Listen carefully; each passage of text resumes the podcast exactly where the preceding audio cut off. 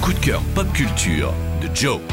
Et si le meilleur album d'Astérix et Obélix depuis des dizaines d'années n'était pas un album d'Astérix et Obélix? Ça peut sembler débile et pourtant c'est le cas. Mon coup de cœur de cette semaine, c'est le sixième opus des nouvelles aventures de Lapino, nommé Partoutatis, de l'auteur et dessinateur de BD Lewis Trondheim. Pourtant, dès la couverture sur laquelle on peut voir le village gaulois, Obélix et le personnage de Lapino dans les habits d'Astérix, un sticker annonce ceci n'est pas un album d'Astérix. Et pourtant, dès les premières pages, on retrouve l'esprit visuel, le rythme, les gags et l'humour absurde qui faisaient le génie des Astérix de l'époque de Goscinny et Uderzo. L'histoire est donc celle du personnage de Lapino qui se réveille au beau milieu d'une forêt habillé en Astérix. Il va petit à petit comprendre qu'il a été transporté, téléporté dans l'univers fictionnel du Gaulois le plus célèbre du monde. Au même moment débarque un homme qui prétend être le fameux dieu Toutatis que les Gaulois vénèrent. Mais est-il vraiment celui qu'il prétend être et quelles sont ses véritables intentions? Alors ok, on est dans une histoire de Lapino, mais en fait Partoutatis possède toutes les qualités des meilleurs opus d'Astérix et pourrait même permettre à celles et ceux qui avaient lâché l'affaire depuis belle lurette de renouer avec cet univers populaire. Trondheim livre également quelques réflexions pertinentes sur le monde dépeint dans Astérix, comme en conférant une véritable violence graphique aux bagarres incessantes avec les Romains, ou en abordant subtilement, via Toutatis, le sujet de la religion, jamais véritablement évoqué dans les histoires originales. Mais l'exercice de style ne met pas pour autant de côté l'histoire et les blagues souvent hyper marrantes. Enfin, point bonus pour les couleurs de Brigitte Findakli, qui elle aussi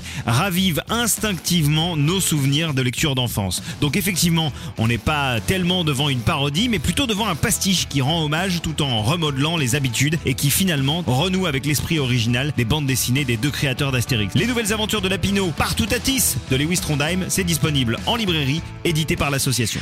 Retrouvez toutes les chroniques de WeFM en podcast sur wefm.fr.